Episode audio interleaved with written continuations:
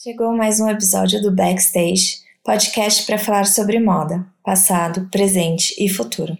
Eu sou Marina Colerato, editora do Modifica, e estarei com vocês nessa jornada.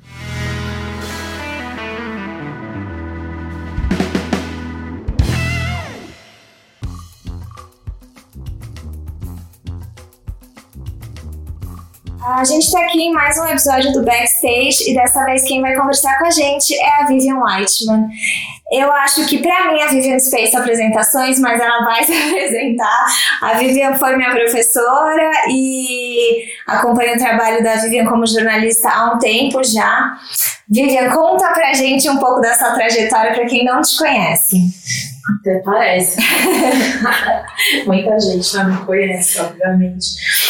Bom, eu é, tenho já aí mais de 20 anos, acho, de jornalismo. Foi a minha primeira profissão, desde. Comecei com 18 e numa área que sempre oscilou assim entre temas da cultura, né? Nunca, exceto por uma breve pausa que que eu fiz editoria de mundo em algum lugar, no agora São Paulo na época. É, o resto sempre foi é, música, cinema e depois moda, né? Primeiro música. E essas coisas, na verdade, nunca acho que nunca se separam, Sim. né? É, são coisas também do, do, meu gosto, assim, do, do meu coração, da minha vida e elas sempre se misturaram. Pois eu comecei lá atrás com, com é, fazendo um pouco de tudo na área de cultura, de estagiário, enfim, essas coisas que a gente faz de tudo. Sim. Mas conforme foi engatando, o primeiro, primeiro engate que eu tive assim, foi, foi de música mesmo, fiquei um certo tempo fazendo. E, mas acabei me consolidando assim, no mercado por causa da moda, o que aconteceu quando eu entrei na Folha, onde eu fiquei por 10 anos, primeiro como repórter, depois como editora, editora é, de moda da Ilustrada, depois junto com a Serafina, é, e depois fui para a né? Foram assim, os dois períodos de moda é, mais marcantes assim dentro da, de veículo impresso, imprensa e tal. E ao mesmo tempo, nessa nesse período eu fui fazendo outras coisas, dando aula é, em universidade, mas também nesses cursos mais livres, Escola São Paulo, Espaço Cult e tal. Fui desenvolvendo, sei lá, uma uma linha talvez de, de enxergar a moda, uma linha de pensamento, dentro um pouco do jornalismo, mas é assim, o jornalismo de modo sempre foi complicado, né? De você delimitar assim, o, o que era, quais eram as pessoas que estavam realmente envolvidas nisso, embora é, a moda, o mercado de moda já tivesse passado. É, passado por várias fases, principalmente acho que quando eu cheguei, já, enfim, já tinha umas, algumas gerações Sim. de São Paulo, do Rio principalmente, mas é, quando eu entrei na Folha foi um momento de mudança lá. É, tinha acabado de sair Palomino, que enfim tinha já feito ela mesma uma mudança muito grande no jornal, é, assuntos que eram ah, underground, também muito ligada com música, com noite.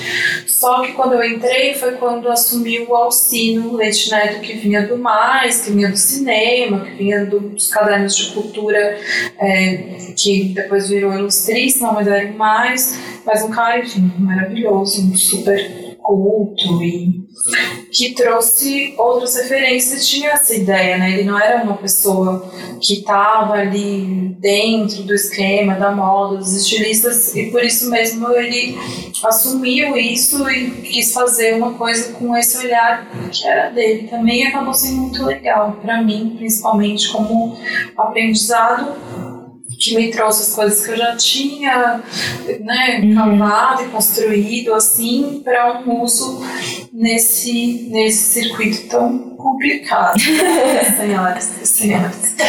Muito difícil assim de lidar, são enfim, é uma cadeia produtiva complicada, tem uma questão de imagem complicada e também por isso também é interessante, né? Assim, tem muito chão pela frente para uma série de coisas, mas aqui também, enfim, a gente pelo menos é o que eu tento fazer, o que eu tentei fazer, é lidar um pouco com as questões e não que eu tenha encontrado grandes respostas, mas eu acho que a gente tem melhorado as perguntas, assim, que na minha concepção é um grande, grande passo, talvez às vezes até um grande objetivo, né? Sim. Estamos aí. e eu lembro que eu acabei fazendo um curso com o Alcino na Casper, e ele falou de você, falou da época de vocês juntos, e ele trouxe me corrija se eu estiver super enganada, posso estar muito enganada, mas ele trouxe, é, uma vez que vocês trabalharam juntos, há bastante tempo, onde nem se falava sobre, a quantidade tão diminuta de modelos negras nas passarelas. Acho que vocês fizeram um levantamento. Sim, a gente foi até bem zoado nessa época, porque era assim, ai, olha lá, a Folha de São Paulo contando pessoas negras na passarela. Mas, embora pareça uma coisa, né, assim, ai, você vai sentar e vai ficar contando, mas é como se fosse um... Um senso. Um senso o IBGE interno que não existia, na verdade, né? As pessoas não estavam fazendo Sim. essa conta. E acabava que existia essa percepção, tipo, bom, a gente tá olhando aqui e tá vendo, mas ninguém tinha isso, esse número. Bom, tem pouco. Quanto é pouco? É um? É zero? Normalmente era isso, Sim. era um ou zero. Isso faz mais ou menos quanto tempo? Só pra gente situar hum, o pessoal. Olha, isso deve ter sido mais ou menos em 2007. São lá, 12 anos. 12 anos. É, 2007 a gente começou, isso foi um processo e a gente poderia ter parado, tipo, feito uma temporada, só que aí a gente falou, bom, não faz sentido você fazer uma temporada, porque não quer dizer nada, Sim. tipo, é zero agora, e ontem era quanto, e amanhã vai ser quanto. Então a gente ficou fazendo umas quatro temporadas, ou seja, uns dois anos seguidos, e até que isso levou é, a uma ação do Ministério Público, que foi para o evento é, com é, uma determinação de tipo, bom, vocês precisam fazer alguma coisa em relação a isso. Na época eu lembro que teve uma reunião com eles e o Paulo e o evento se comprometeram com tipo uma cota. mesmo. Assim, a cota não foi para sempre respeitada, mas o que aconteceu de fato depois foi que teve um aumento, não em todas as gripes, né? E assim, eu gosto sempre de sublinhar certas coisas que a grife, né, como a gente fala assim, ah, o evento tem, a grife tem, a grife, o evento, tudo são pessoas, né? São escolhas. Então, uma passarela é uma escolha de muita gente.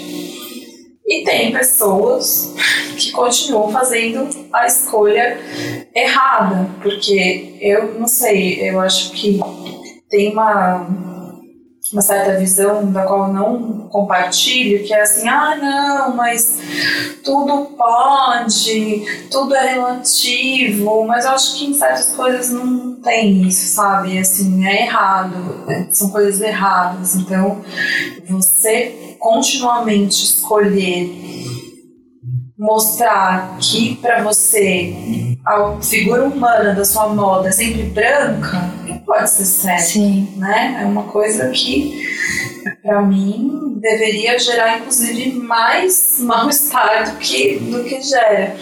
E claro que depois, felizmente, graças não a gente, mas ao movimento negro e a todas as pessoas que estão super engajadas nisso, essa questão até foi ampliada para tipo, bom, tá, a gente quer ter as modelos, mas não é só isso, a gente tá vendo aí esses temas que vocês estão trazendo, né? É, falando nesse ponto, principalmente de, de racismo, a moda, enfim, sem a inspiração africana, acho que podia tirar metade Sim. das coleções importantes, relevantes do, de todos os tempos, aí não aqui só, no mundo, né? E também não se falava muito disso, ninguém. É, né? pensa, 12 anos atrás, se a gente voltar a ver uma pauta dessa na Folha, é bem, digamos assim, vanguardista.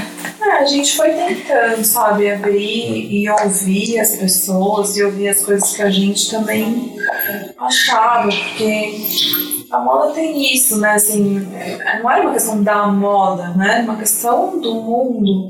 Só que muitas vezes o mundo também, assim, a gente tem que perceber quem é que está olhando esse mundo, né? De quem que é o olhar desse mundo. Então, a gente estava muito focado na moda nesse tipo do olhar da, da referência eurocêntrica, da, dessa coisa que precisa ser desse jeito, a mulher bonita é essa, a roupa legal é essa, mas ao mesmo tempo fazendo esse uso não citado, não explicado de outras é, referências, tipo as referências africanas, eu acho que é o mais gritante, porque, assim, primeiro que a África. É, é usada na moda uma coisa plana, né? Sim. A terra plana. tipo assim, a África é um negócio só, como se, sabe, Super homogêneo. né? é, homogêneo, como se fosse tudo igual e uma, sabe, como se fosse um bairro, não um continente. Então, e assim, até hoje, né, essas coisas Até acontecem. hoje. é. Talvez a gente fale mais sobre do que antes, né? Tenha mais. Com certeza. Eu acho que isso tem um pouco das redes sociais. Acho que você pegou uma época do jornalismo que era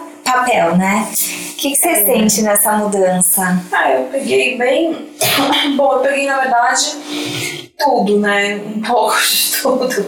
Porque eu peguei lá do começo, eu lembro que acho que o meu primeiro trabalho, que eu tive uns trabalhos intermediários em internet, foi no ano 2000. Na virada de 99 para 2000, que era um, um site de uns gringos, que era MP3, e ele estava um pouco à frente do seu tempo, na verdade. Aham. Se ele tivesse saído um pouco depois, teria ido um pouco mais. Enfim, era um site que tinha é, Brasil, Nova York Argentina, é, Buenos Aires, e é, eu comecei a né, ter contato com, com esse tipo de coisa, de produzir conteúdo também sobre as bandas, sobre tudo mais. E eu comecei a, a entender muito que não funcionava a mesma coisa, não funcionava o mesmo texto e tal, mas era muito embrionário assim, para mim, como profissional. E depois foi acontecendo, né? É, de uma maneira que as grandes empresas penaram demais, penam ainda. É, a Ellen, enfim, não sei se todo mundo sabe, mas ela acabou em 2018 junto com várias outras revistas da Abril. Não porque a revista estivesse num mau momento, na verdade, em termos de conteúdo, assim, modéstia à parte, mas assim, pelo trabalho que estava sendo feito, não só por mim, todo mundo estava lá, os colaboradores e tudo, estava num momento muito bom da revista. Era uma revista que, se você olhasse ela em 2018 e assim, cinco anos antes, ou mesmo né, da virada desses 90, parecia assim que era refletia muito uma mudança, tipo, nossa, é outro mundo, é Sim. outra mulher, é outra pessoa. Tipo, É outra leitora, né? nossa. Só que é, eu acho que poderia, inclusive, ter se mantido é, não só a revista, mas da editora um contexto de uma melhora financeira dos negócios se tivesse havido uma percepção é, administrativa mesmo de que isso estava acontecendo, de que esse papel era um papel e que era legal e que muitas leitoras ainda querem e gostam. Existe a questão do objeto, revista, que enfim a gente não pode ignorar, mas que precisava ter sido desenvolvido numa plataforma online de outro jeito. E que, assim, até, sei lá, gente, dois anos atrás, que é um absurdo, era uma coisa muito de reprodução ou de. Uma ah, coisa meio notinha, né? É, notas, uma coisa meio à parte, assim, mas sabe, um, um acompanhamento da refeição, assim, era um negócio que não estava pensado para ser o que é de verdade. E eu acho que, embora tem milhões de estudos sobre redes, sobre algoritmos, sobre tudo.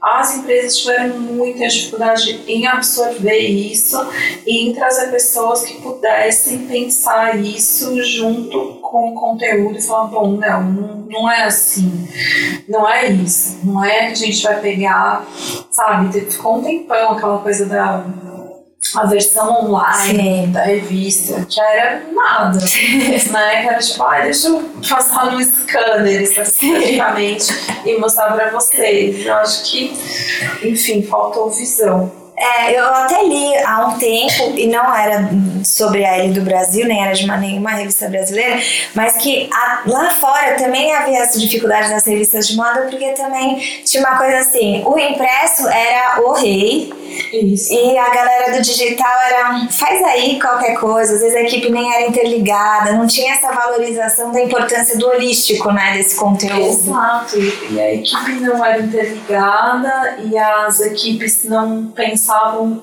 uma coisa só e, e ao mesmo tempo também não consideravam as diferenças de linguagem, as diferenças de uso, como que as pessoas acessavam essas coisas de um jeito diferente. Como era você levar uma revista para sua casa, sentar no sofá, na praia, whatever, sei lá, e você é, tá ali, entendeu? Com seu celular na mão, e a coisa, entendeu? E você ter um tempinho agora, mas não necessariamente um super tempão, né? Um tempo que você, ele é fragmentado, então você vê um pouquinho agora, de repente daqui a pouco você olha de novo. É como o olhar das pessoas foi sendo educado pela, pela rolagem, por exemplo, porque parece uma coisa besta, né? Tipo, ai, ah, tá, eu sei que eu pego o telefone, eu abro o Instagram e eu rolo. Mas rolar não é o que você sempre fez, a não ser que, né, tem a geração mais novinha que foi isso que sempre fez, mas para as pessoas um pouco mais velhas, não.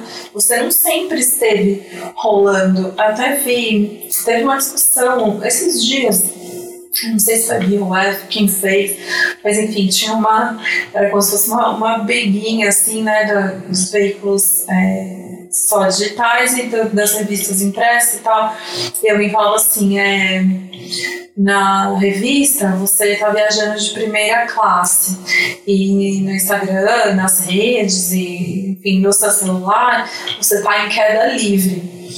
Que assim, são duas coisas interessantes, viajar lá, que fica bacana também. Mas a queda livre também é interessante, né? Porque dá um, um senso de urgência, Sim. assim, que também não estava sendo em nenhum momento considerado. Tipo, bom, essa pessoa não tá vendo, sabe, até o sentido horizontal, vertical, né? Você tava ali com a sua mão na horizontal da revista, passando para cá, e de repente não, você tá assim. É, são gestos, né? As pessoas não levam muito em conta isso. Mas isso é muito importante, é o gesto da sua mão, é o movimento do seu olho, isso a gente está falando de imagem também. Então, é, eu fico chocada, na verdade, como esses super executivos, sabe? Que, enfim, estavam ali ganhando milhões, gente. A realidade é essa. Não, não conseguiram, né? não tiveram esse e você acha que, às vezes eu fico muito pensando sobre essa questão é, de mídia de moda, de, do papel da revista, do papel do online. É, você acha que é possível conciliar isso tudo? Você tem algum veículo que você fala, puta, esse cara tá fazendo esse rolê funcionar no impresso, no digital?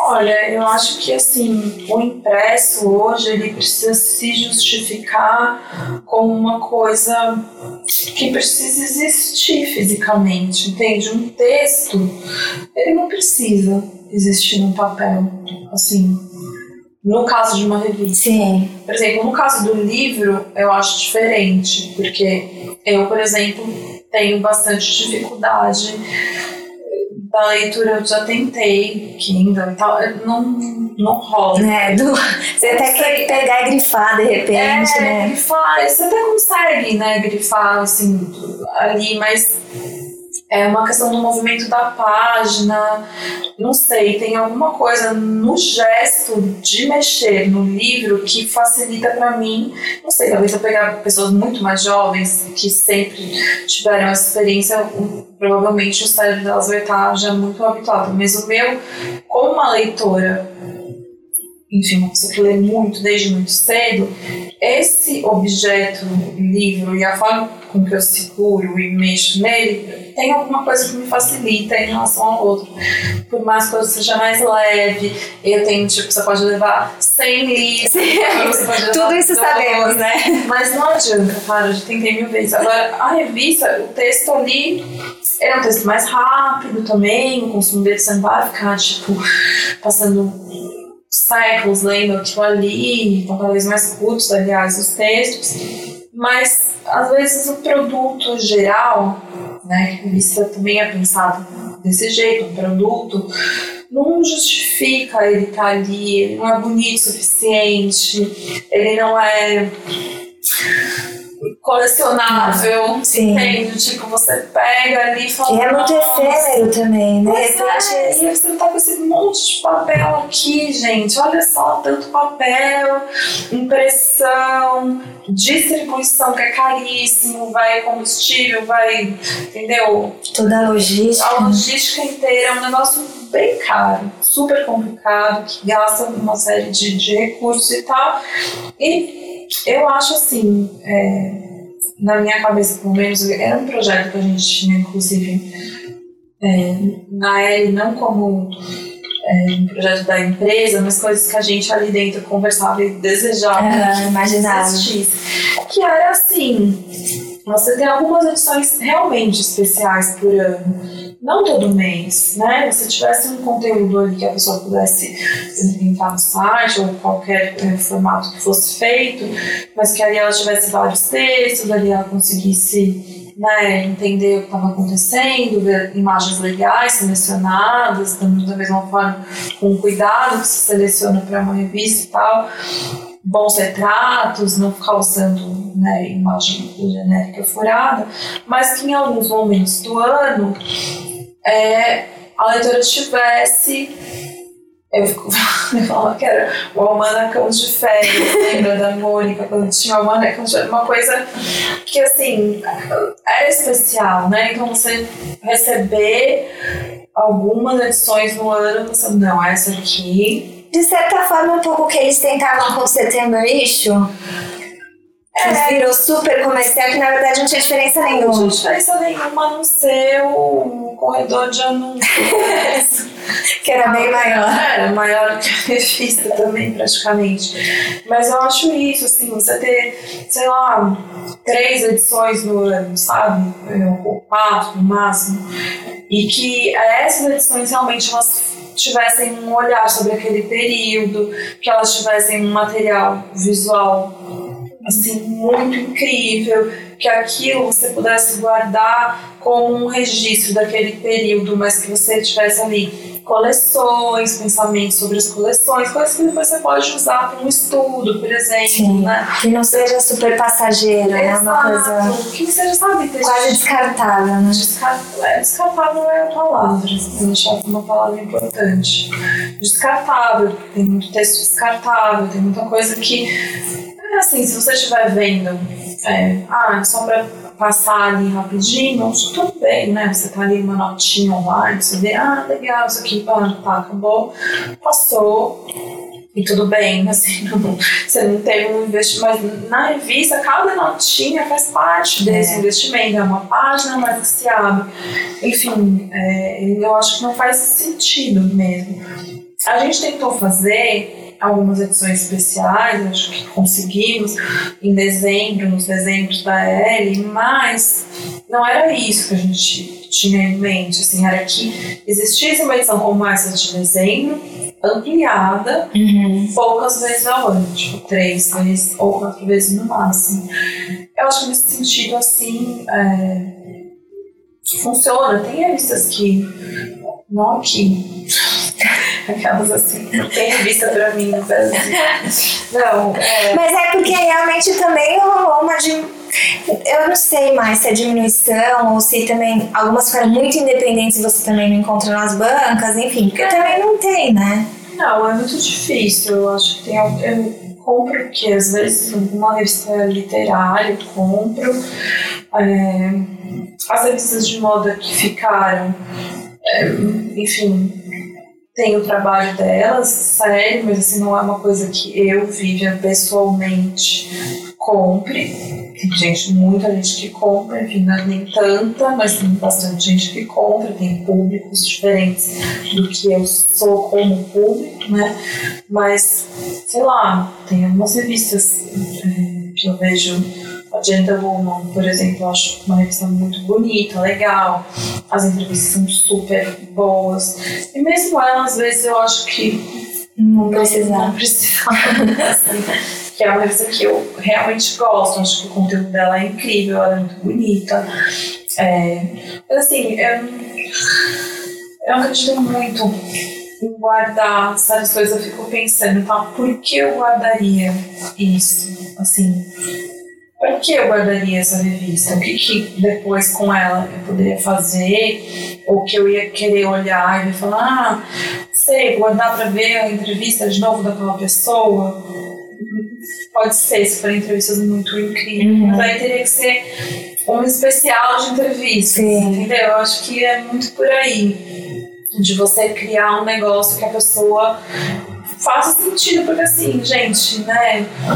As pessoas, enfim, nem todo mundo mora em super casas É, gigantes. É verdade. uma questão do espaço dentro da própria casa. Você tem essa questão de para que, que você vai acumular mais um negócio, para que você vai comprar mais isso.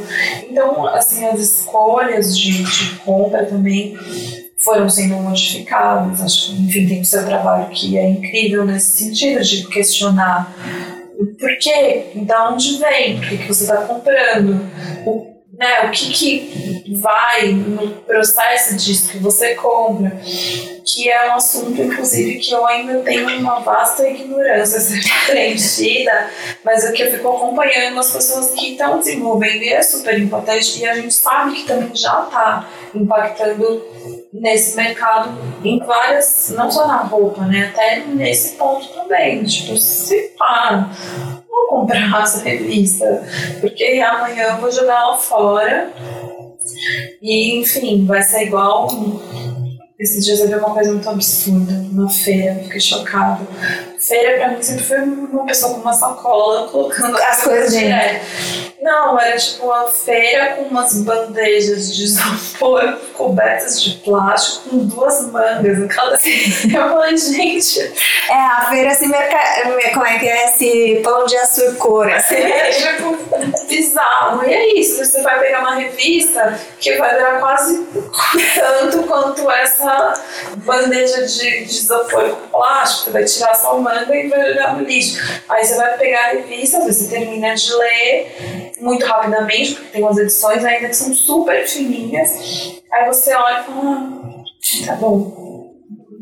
Agora É. não tem mais onde pôr essa revista. Exatamente. E não é barato. É, isso tem, isso é uma outra questão, né? Uma revista tava custando, sei lá, 15, 18 reais, né? 15, 18, 20, quer dizer, é, a gente sabe que, enfim, tem todo um, uma ilusão também de que a revista, por trazer conteúdos de moda de luxo, também vai ser comprada só por pessoas que consomem a moda de luxo, a gente sabe que não é nada disso. E hoje, no orçamento do país como está, situação terrível, uma pessoa dispor de uma grana, né, seu orçamento de 20 reais, não é pouco, É. gente. Assim, a gente pode falar, ah, não, mas é que assim, aí a pessoa vai pensar, putz, mas sei lá, eu compro essa revista, não sei, eu vou ficar 15 minutos lendo, e na verdade, sei lá, eu precisava colocar isso em um outro lugar.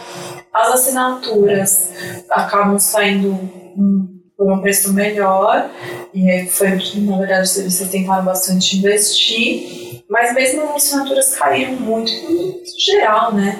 Tiragem da Folha, por exemplo. Folha é um jornal que vai bem, é, financeiramente, é, embora assim, haja brigas na família lá, que eu tenho lido, é um jornal que está aí, digamos, no verde, né? Não está com super dívidas, dívidas e tal, mas se você comparar em 20 anos a, a diminuição da tiragem é assim, quase pela metade. Não, não é mais, né? Não é mais aquele mercado. É. Não adianta fingir que é. Eu acho que o que aconteceu foi que muitas empresas ficaram muito tempo negando essa mudança, queda após queda após queda. Faz sentido. É, é e é isso, né? O conteúdo também tá na internet. E daí você fala, puxa, mas ah, por que, que eu vou pagar se ele tá de graça? Acho que é, isso também é um trabalho até de quem faz conteúdo digital, de mostrar para as pessoas que o conteúdo tem um custo, né? Sim. E aí a gente precisa entender como é que a gente é, trabalha nesse jornalismo que tem um custo. Você vai fazer uma reportagem, você tem deslocamento, você tem pesquisa de pauta, você tem né, um monte de coisa. Mas também ainda tem o desafio disso, assim, a gente já são, sei lá, 10 anos com conteúdo gratuito, se acostumou, a gente se acostumou a ter as coisas de graça também, né? Isso é um problema, né? Um problema bem sério, na verdade, que as próprias empresas poderiam ter contribuído nesse ponto, porque quando você tem uma estrutura, essa estrutura podia ter sido usada para botar o preço nessas coisas e dizer, bom, nada é de graça. Que é uma questão muito importante, eu acho, hoje, em tudo, não só na moda, não só nesse tipo de imprensa é, que a gente está falando, mas em geral. Você tocou um ponto muito interessante, porque assim, da onde brota este conteúdo? É. Quem está fazendo? Então você tem, por um lado, um monte de gente que está produzindo de graça, então você também tem uma precarização do mercado, desse mercado que, enfim, e por outro lado, você tem conteúdos que parece que brotam realmente do chão, só que assim, alguém tá com muito é. As pessoas não atentam para isso. Tem toda essa discussão hoje de fake news e tal, e de conteúdos, né? É, as pessoas não, não, não têm ainda a dimensão do que é o WhatsApp, por exemplo. Para assim, a minha geração de jornalistas, a maioria tem, assim, é 100% de desconhecimento sobre aquilo. As pessoas né? se informam pelo WhatsApp, né? Como é que isso funciona.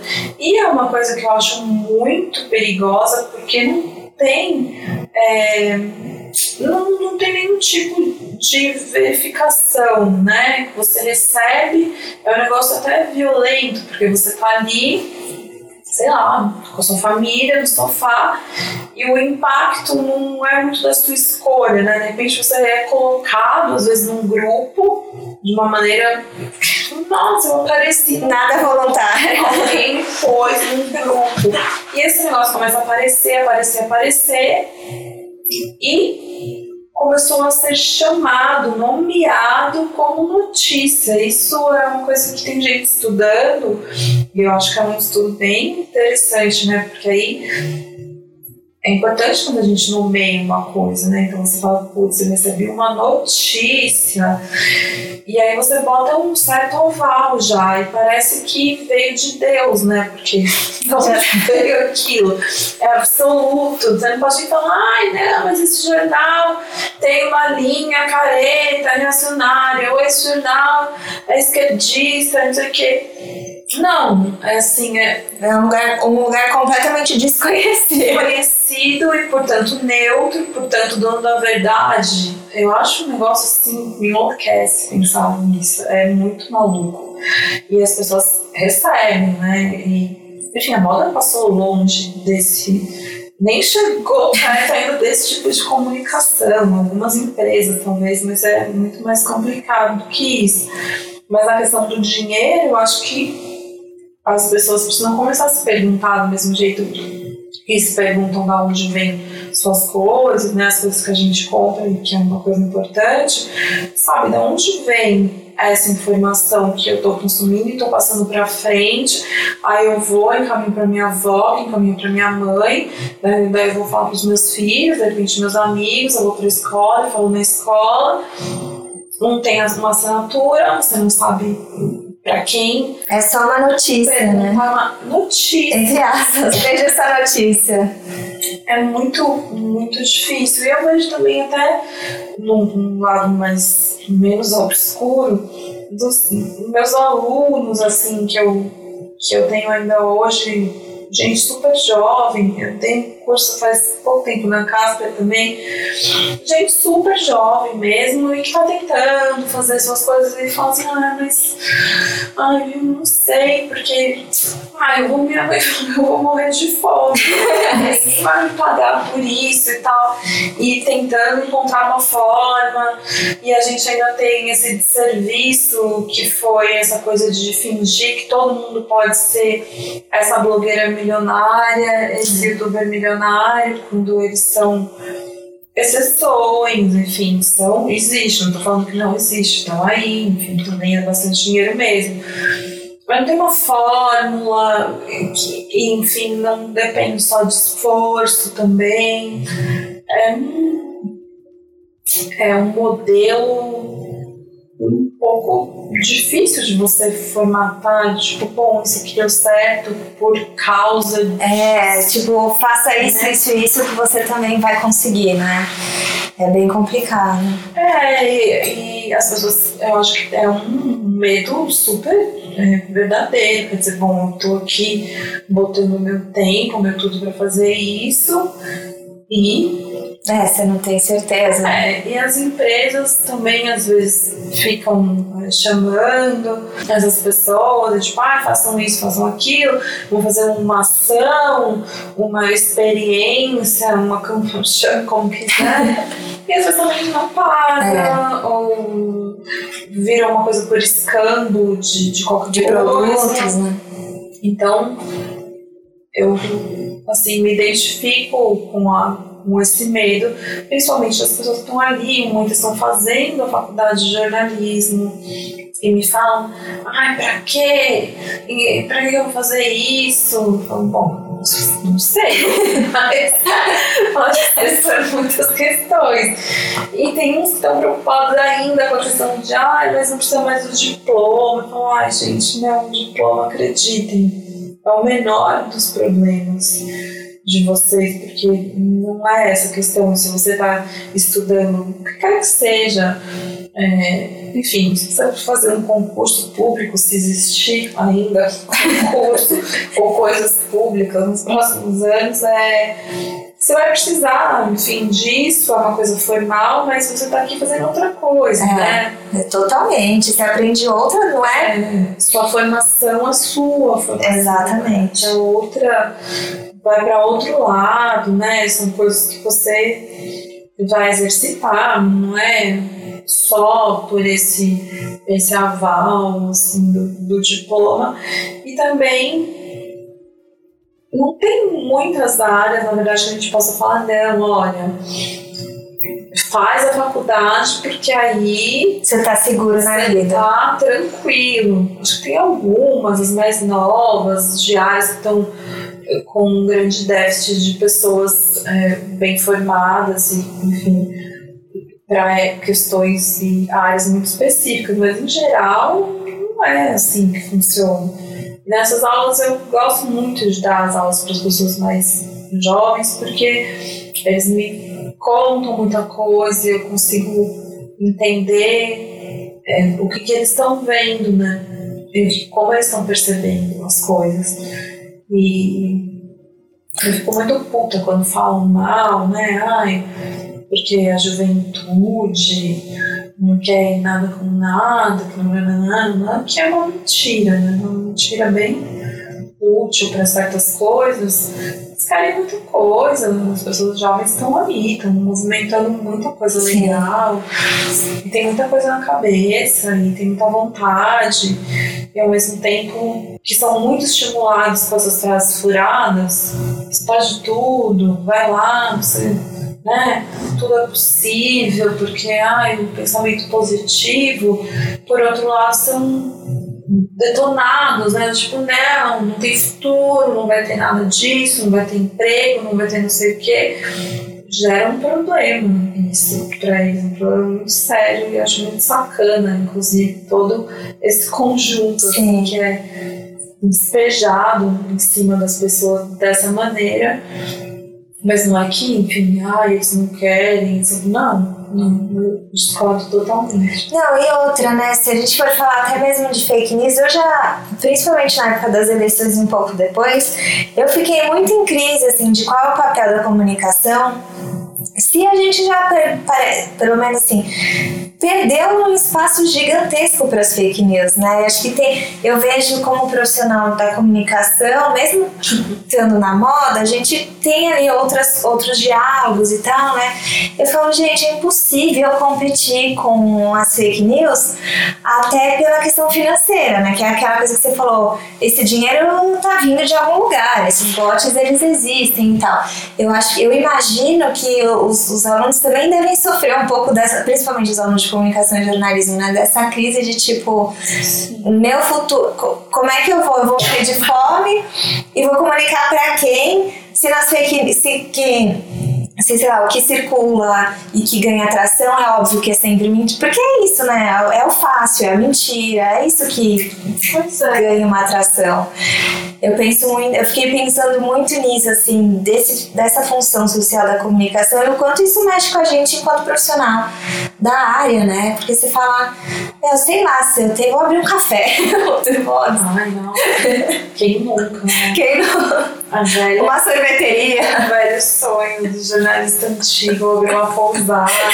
Sempre teve isso, assim, mas acho que agora é bem pior.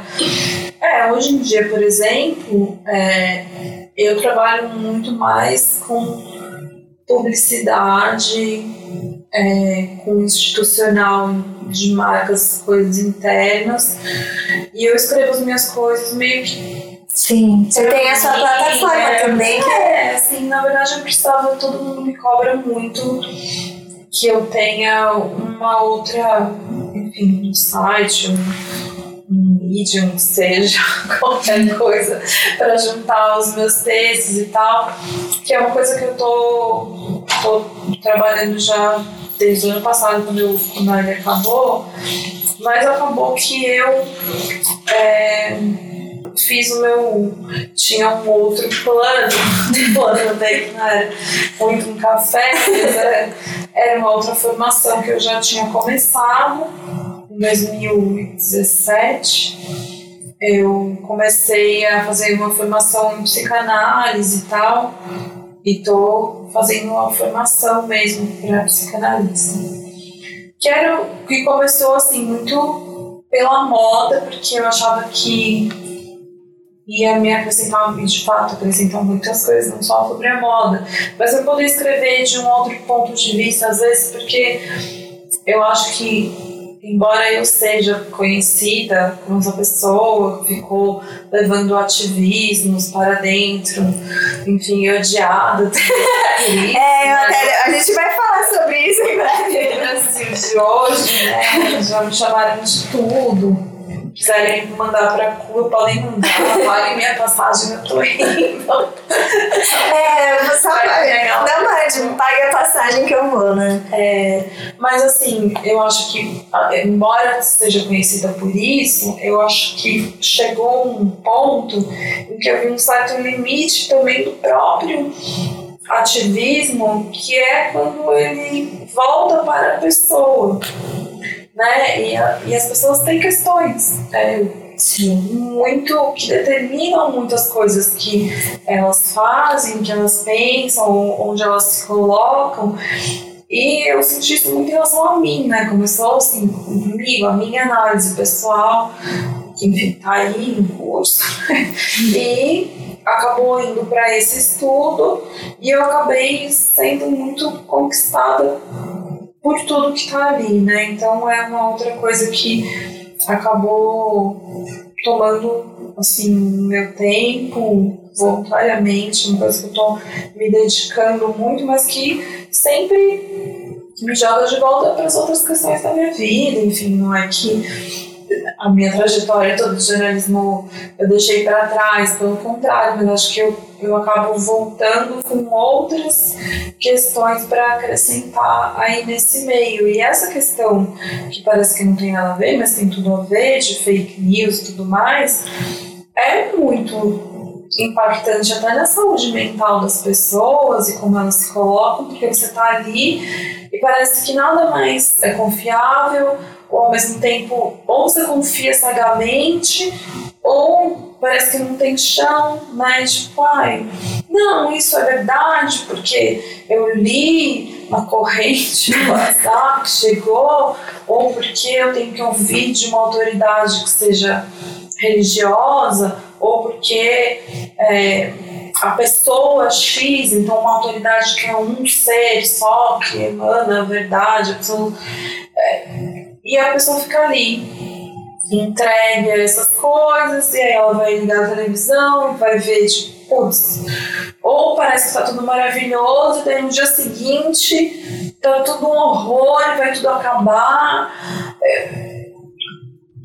Eu acho que teve uma, um episódio essa semana, assim, no, nesse protesto que teve no, no domingo, que eu achei uma coisa muito maluca, assim como imagem, inclusive, fiquei até pensando que poderia ser feito quanto a isso. Mas, cara, assim, a gente veio né, de um, um processo político difícil, um impeachment, que, enfim, é uma quebra, né, dentro de uma estrutura e tal, em que o grande slogan era educação, padrão FIFA, não sei o quê. E aí eu vi as pessoas arrancando uma faixa que não estava falando de partido, nem de ninguém, era em defesa da educação. As pessoas foram com as mesmas camisas da CBF e arrancaram a faixa. Eu fiquei tão tipo, por que vocês estão arrancando essa faixa, gente? Que tá falando tipo, em defesa da educação.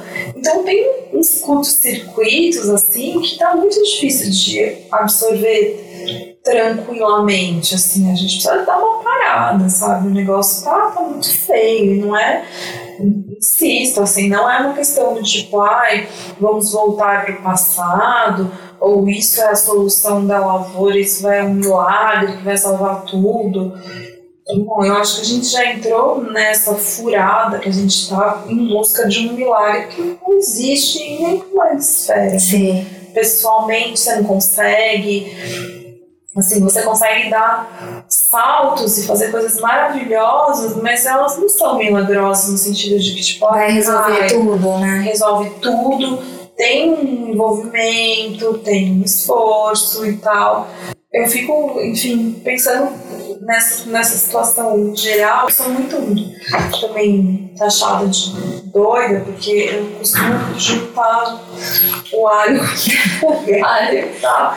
Mas eu acabo. Não é que eu tô tentando fazer uma teoria total dos livros, não é isso. Mas eu acho assim, as coisas têm muita ligação, a vida das pessoas tem mais ligações do que gavetas, né? Tá tudo muito mais junto do que separado. E na moda isso tem sido tem aparecido, né? As coisas aparecem na moda, assim, esses questionamentos, essa falta de chão em contraponto a uma verdade absoluta, ou é tudo dominado, não sei o que, essas coisas vão aparecendo nos trabalhos mais interessantes. Os outros Sim. não.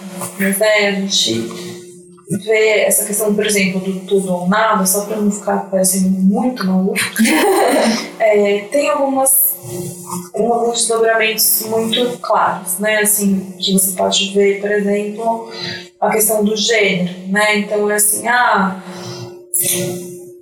tem que ser isso, né? Tem que ser homem, mulher, família, família, isso e aquilo. E aí você tem um outro ponto que também as pessoas é, falam assim: ah, não, tem que ser qualquer coisa.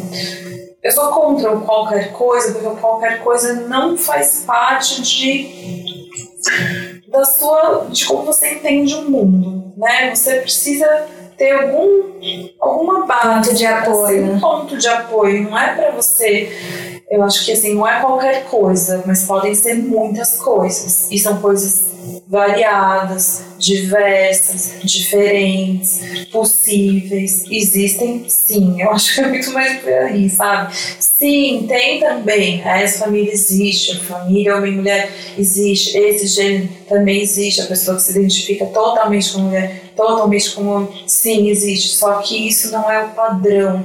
Acho que a gente podia, sabe, mudar um pouco o foco da discussão para é isso ou não é nada, para, bom, o padrão na verdade não existe como esse, né? Na verdade, o que existe é uma diversidade. A gente usa tanto a palavra na moda, diversidade, porque é diversidade, mas a diversidade é isso também, admitir sim que existe esse né, esse modelo que a gente está querendo aceitar ou negar, mas que existem outras configurações e que todas elas não é que são iguais, mas todas elas têm seu espaço e que essa que todo mundo quer segurar com duas mãos, as pessoas que defendem, não é o padrão, entendeu? Então, tipo, ah, você é branco, você não é padrão. Ah, você é hétero, você não é padrão nem na natureza, meu amor, nem na natureza. Isso não é padrão. Então acho que é muito mais uma, uma luta contra a ignorância do que ficar uma luta de, de pessoas contra pessoas, no sentido de, ah, você pode existir, eu não posso existir né? Assim, então... é, eu acho que é sobre aceitar as diferenças das diferenças, né? A gente não precisa negar as diferenças, aceitar, Exato. né? A gente de um lado a gente tenta negar e equalizar. Exatamente. Mas na verdade não, a gente só precisa aceitar que existe a pluralidade, né? Exato, que existe a pluralidade que a gente poderia, não sendo poliana, não acredito que um mundo, num, fim, num grande final feliz vai se dar as mãos, fazer uma roda de cumbaiá, mas eu acho que as pessoas podem viver com um pouco mais de tranquilidade, Sim. que isso pode ajudar a diminuir um pouco a ansiedade, essa angústia horrível que, entendeu? Que existe normalmente, sempre vai existir na vida das pessoas, mas que vai sendo elevada a níveis que, meu, ninguém aguenta, é. né? E você vê tudo que tem acontecido. E você vê também que algumas pessoas mais. É, sensíveis estão falando sobre isso. Tem jovens estilistas falando sobre isso, falando sobre depressão, falando sobre esse excesso de estímulo, tanto para não é só a proibição, né, que é uma coisa ruim, o excesso de também, ai, você tem que fazer, você tem que viver, você tem que ser feliz agora, agora, né, assim, não é uma coisa legal. Você fala, putz, olha eu que merda que eu sou agora, não estou sendo feliz agora sabe? Não estou com nada resolvido, não estou conseguindo. Todo mundo falou que eu ia super conseguir tudo, porque todo mundo consegue tudo com o pensamento positivo. Eu fui, positivo, me fodi, né? E aí a pessoa vai ficando cada vez pior, assim, cada vez, cada vez pior.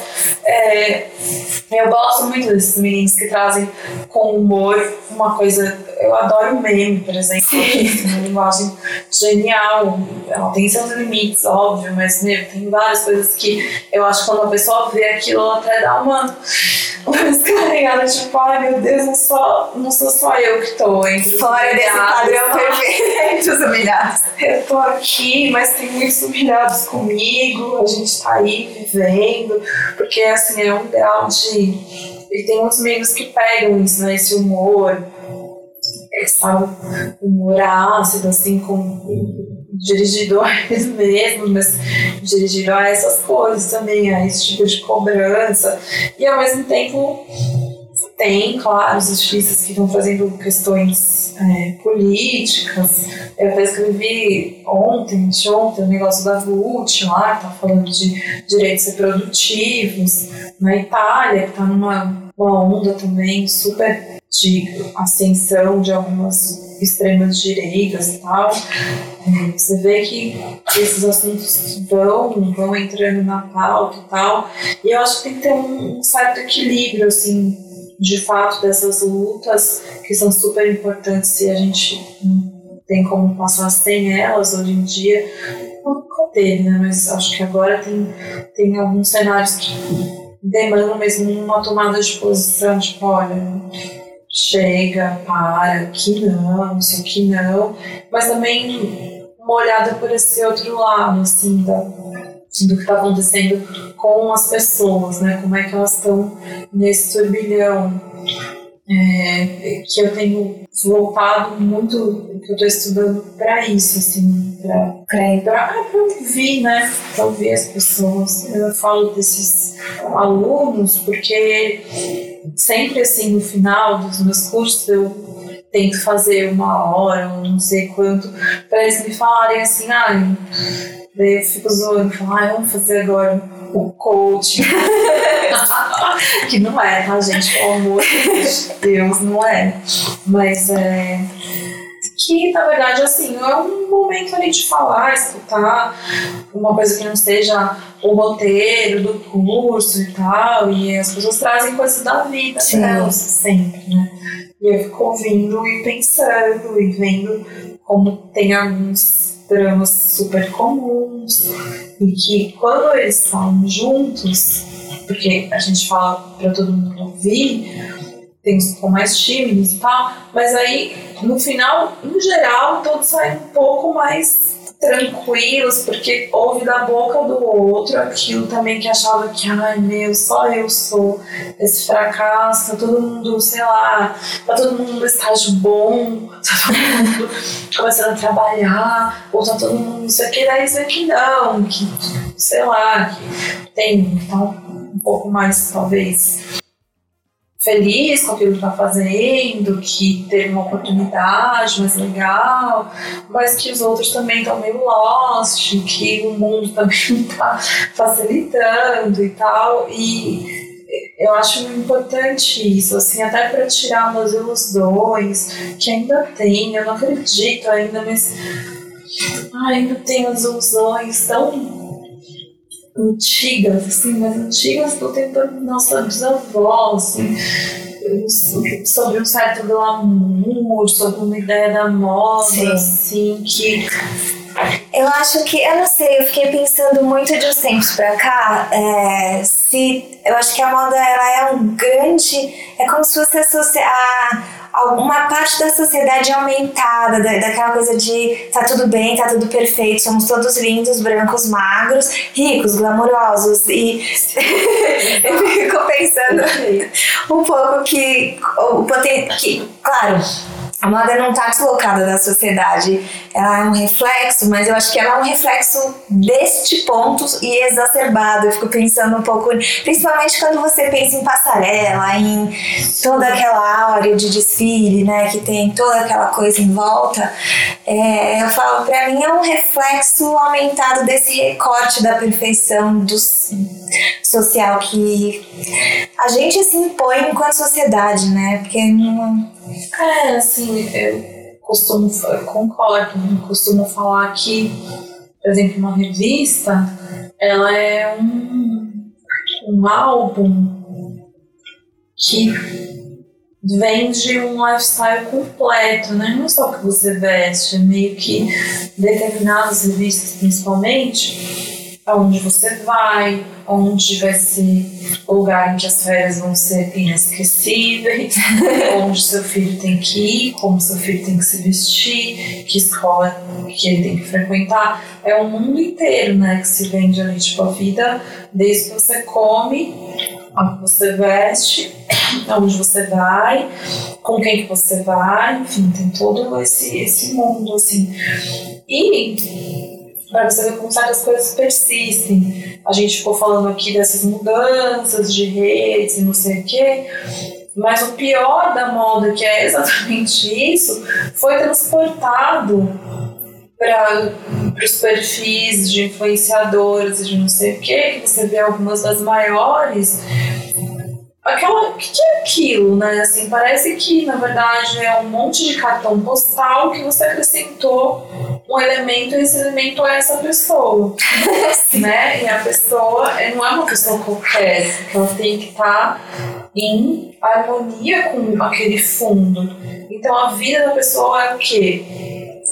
Cama com pétala, cama coberta. É, tipo assim, você veio, a cama imediatamente tem pedra, ninguém entendeu?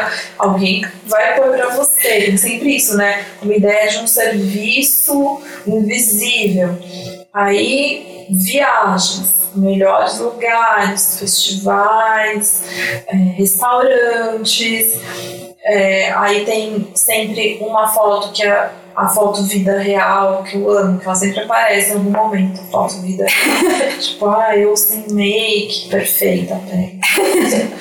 É, ou num lugar, sei lá, uma padaria, né? Uma coisa assim, ah, isso tão dia a dia. e aí você olha aquilo e fala, meu, o que, que é isso, né? Quem é que tem essa vida de verdade? E a gente fala, ah, mas tudo bem, as pessoas olham isso aí, elas sabem que, né? Não. Não. As pessoas É. olhando e falando, puta que pariu. Porque essa pessoa existe. E aí alguém falou que essa pessoa é mais comum, que ela não é como as modelos, que ela é mais próxima, que esse era o discurso do surgimento dessas meninas. Não que não existam um monte de outras meninas que apareceram, que sempre tem, né? O, jogo contra o jogo, que apareceram com as redes que de fato tem, mostram uma vida de verdade, assim, no sentido de mais conectada com a realidade Sim. da maioria das pessoas, sabe? Bom, eu trabalho, eu pego ônibus, eu, enfim. Mas elas não são essa influenciadora, não são esse perfil. As marcas chamam essas meninas, né? Então elas ganham muito dinheiro, elas estão sempre numa coisa é, muito divertida, tem os encontros entre as influenciadoras e tudo mais.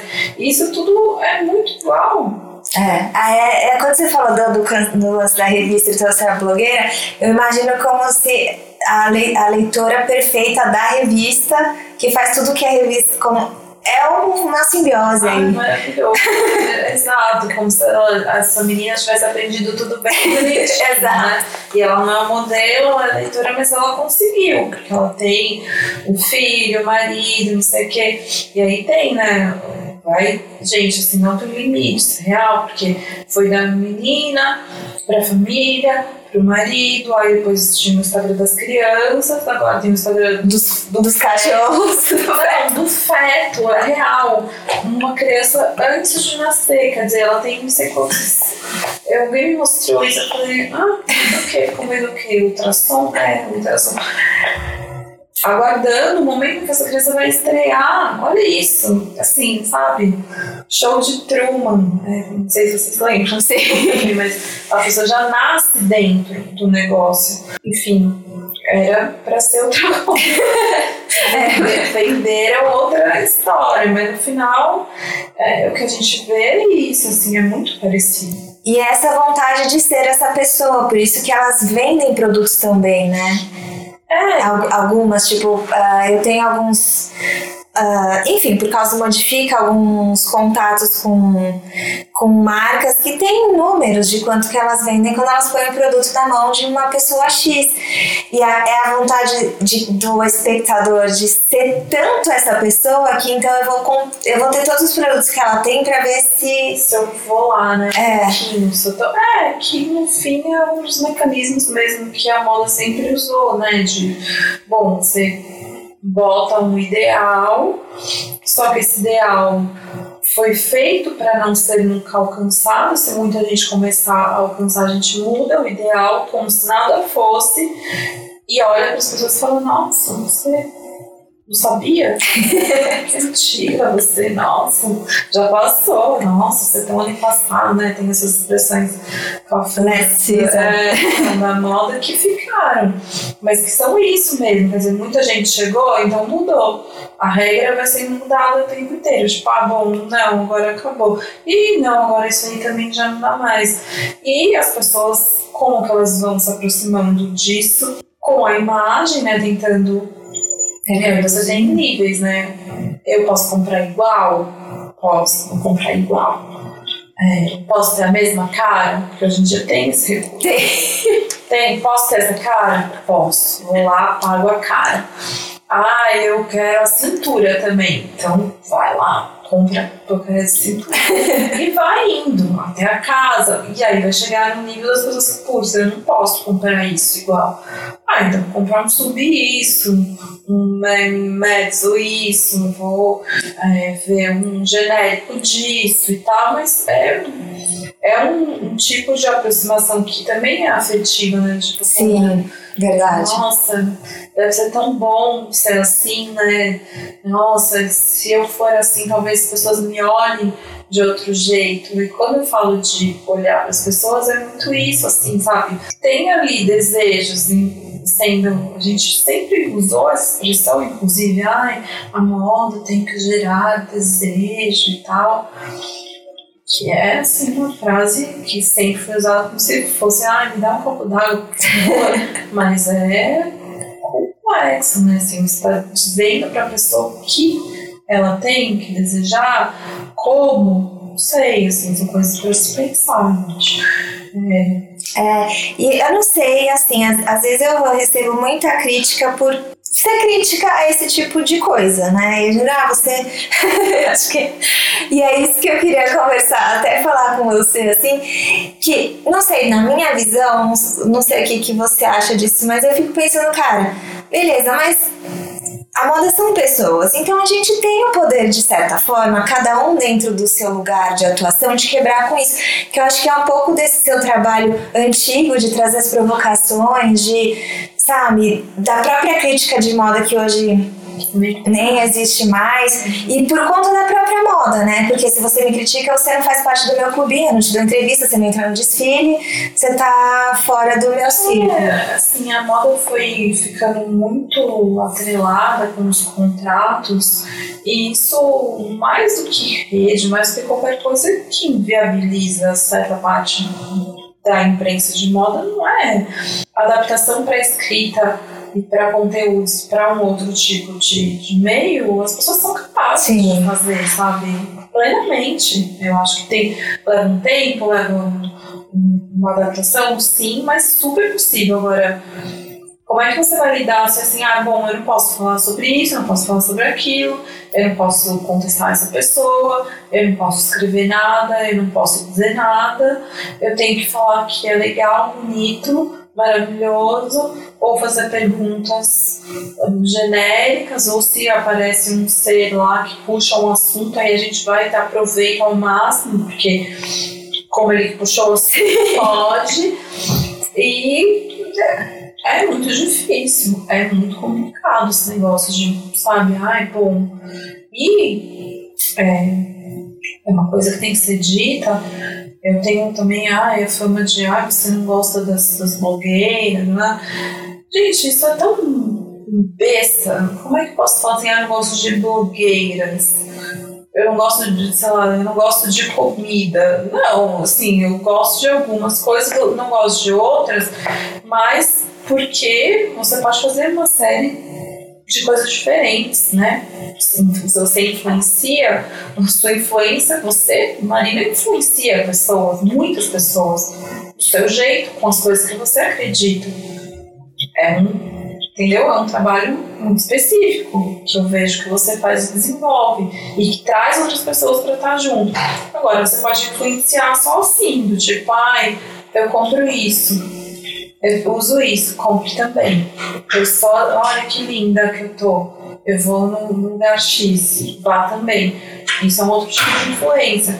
E tem certas coisas que são assim. Ah, eu vou para um evento ou acontece alguma coisa dentro de uma marca ou os designers de uma marca falam absurdo atrás de absurdo atrás de absurdo não se retratam, sequer demonstram qualquer tipo de constrangimento mínimo assim, do que falar, e eu vou lá e visto. E aí no dia seguinte eu tô falando que eu sou pró-diversidade, pró isso, pró aquilo, e eu ainda quero que ninguém fale nada. Sim, sobre isso. É. Sim, eu quero que todos aceitem. Apenas aceitem, calem a boca. Entendeu? Como é que vai? Como é que é isso? Assim, tipo, tá, eu posso fingir que eu sou pró hoje, aí amanhã eu também nem sei do que eu tô falando, eu vou defender uma coisa que é completamente oposta. Não tô falando que as pessoas não podem mudar de opinião, só que eu acho que tem um certo grau de seriedade na coisa. Não, e você não muda de opinião de um dia pro outro. É, né? Você formar sua opinião, você demora, pra você mudar, você demora mais um pouco, né? Exatamente. Tem, assim, a seriedade faz parte, assim, eu não confio em gente que muda toda hora de opinião, porque me parece que é um negócio muito promíscuo, assim, muito sem compromisso com nada, nem com a própria pessoa. Tipo, bom, você acabou de falar, perfeito. Se você demora um tempo para construir um pensamento e falar, putz, não, eu já pensei nisso, eu já repensei, eu confrontei, eu, e realmente me parece que isso é uma coisa que é válida e que eu acredito. Aí amanhã você. Acho que é um pouco de zero responsabilidade, né? De, e também de tipo, já que todo mundo é assim e funciona assim, a gente segue no fluxo, porque também é esse fluxo que garante a nossa existência, entre várias aspas. Pois é. Eu fico pensando que tem um pouco disso. Só que, veja, se você precisa ter essa fluidez em algum outro lado, você está muito fixo em alguma coisa. Sim. E essa coisa parece que é a neutralidade e ela não é. Essa coisa tem nome, custa e movimenta muito dinheiro. Quer dizer assim, o que, que você está vendendo ou que alguém está comprando de você quando você tem que ficar de olhos fechados para tudo e repetindo a mesma coisa que alguém, enfim, vai te ditar. Então, sabe, tem um, um negócio aí que é, que é super sério, né? Ah, então tá, então eu sou. Ah, eu sou super de boa com tudo. Oi, não, não. Sim. Então você tá bem fixo em quê? Em ganhar esse dinheiro, né? Porque se você fica. E o dinheiro não é só o contrato, a grana em si, mas assim, dinheiro no sentido do poder, Uhum, né? sim. Você mantém seu status, a sua presença num certo grupo, você vai ser sempre bem aceito, ou seja, você tem esse poder de circulação, de presença, não sei o quê. Em troca, eu te peço que você cale a boca. Para tudo que você observar de esquisito, estranho, e mais, que depois você ainda fale em favor de quem quer que seja, mesmo que essa pessoa esteja agindo. Porque assim, o negócio de diversidade de ter essa boa imagem da moda virou uma coisa muito complicada. É isso, porque hoje sim, amanhã não. É, sabe, eu sou, eu sou meio meio diversidade, meio não. É porque eu acho que é um cosmético para agradar um determinado movimento, mas na real, no fundo, você não é, né? Na real, você tem uma mentalidade bastante é, desenhada já, né? É, e assim, virou palavra vazia. E eu acho que cabe, sim, as pessoas apontarem, bom, tô vendo que não é nada disso. Então, assim, eu prefiro que você não fale sobre isso, que você fale aí, ah, bom, vendo isso, vendo aquilo, meu produto é tal, porque também a gente está num momento, no Brasil principalmente, de crise, desemprego, portanto, menos procura, portanto, mais concorrência e há uma percepção de, se eu sei, assim, pesquisa de mercado, que as pessoas se interessam por certos temas e que elas rejeitam produtos determinados por certas atitudes. Isso as empresas estão encontrando pesquisa atrás de pesquisa e isso aparece. Tipo, sim, a mulher quer e se interessa por a pessoa que compra, normalmente esse produto já se interessa por um tema de feminismo, por exemplo. Então, assim, o feminismo precisa estar presente. Como é que você faz isso? É. Olha, eu quero saber eu tô aqui com uma pesquisa na minha mão, tem que ter feminismo agora. Aí sai todo tipo de coisa. Sai coisa ótima e sai coisa que, assim, é isso, é só um por um dia, Sim. feminista por um dia, né, quadro que a gente pode inaugurar. E depois passou e acabou. E muita gente apostou muito, muito em que todas essas coisas, toda a discussão sobre feminismo, por exemplo, ia ser uma trendzinha passageira, que uma era ia ficar ali, vai enjoar. Uma aposta, obviamente, errada. Não que não pudesse acontecer, já aconteceu em outros momentos, mas o tempo e o mundo levaram as pessoas para outro lado. Sim. E muitas pessoas se encontraram em questões que estavam sendo trazidas. E, infelizmente ou felizmente, muita gente que olha o mundo desse jeito, assim, cínico, não acredita muito nisso, mas as pessoas mudam e elas se tocam por coisas que falam com elas de verdade. Sim. Muitas meninas, sabe, começaram processos que, assim, melhorou a vida delas, não é que, entendeu?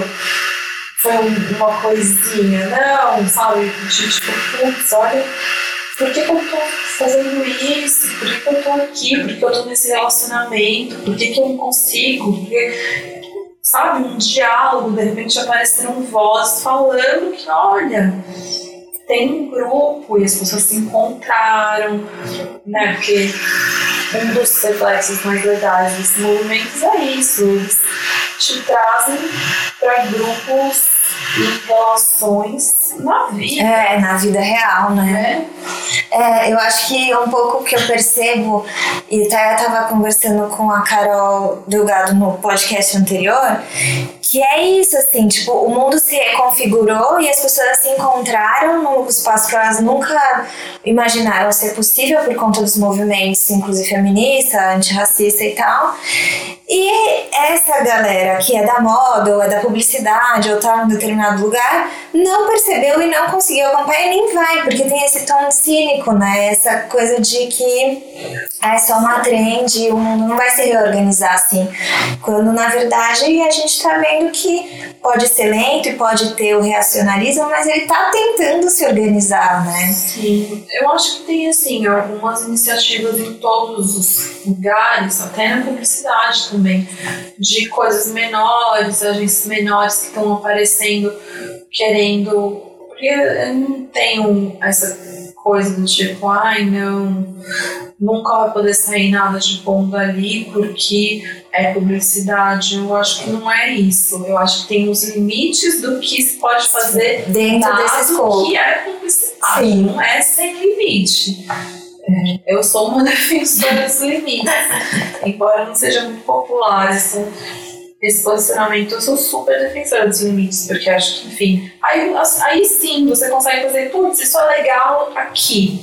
E vai até aqui. Mas acho que aí tem a sinceridade dessa galera que tá realmente sim. envolvida, né? No, no projeto. na... Sim, é. Mas é isso, tem, tem os limites mas eu acredito muito nisso, nas pessoas, nesse, nesses encontros. E às vezes eu falo, tipo assim, na vida real, e nem é fisicamente, às vezes. Eu tenho uma aluna que ela me falou, ah, porque eu venho do interior, tinha do interior de fazer o curso e tal, e ela mora numa cidade muito pequena, e ela entrou para um grupo de meninas por causa de uma prima que ela visitou. E são garotas de ensino médio, assim, que tinha um grupo de garotos feministas que surgiu na escola, uhum. uma série de questões da escola. E ela nem era dessa escola, mas aí a prima falou: não, e ela entrou e elas conversam, assim, elas se veem uma vez no ano, nas férias, mas ela tem uma relação uhum. com essas meninas. E as meninas ajudam ela, ela me diz, tipo, bom, eu converso quando a gente liga, eu Skype, a gente se vê, a gente conversa. Então, assim, também é vida real é. isso, né? Sim. E elas assim, tem conversas, tem lá as questões delas, estudam, às vezes pegam um livro para comentar, ou não, ficam falando da vida, enfim, com qualquer pessoa, principalmente jovens, adolescentes e tal. É, uma necessidade do, do grupo Sim. e tal. E, e funciona, né? Então, e aí eu fico muito triste quando só se aproximam dessas pessoas e dessas novidades, dessas coisas que acontecem para ficar sugando uhum. a beleza, sabe? Sim.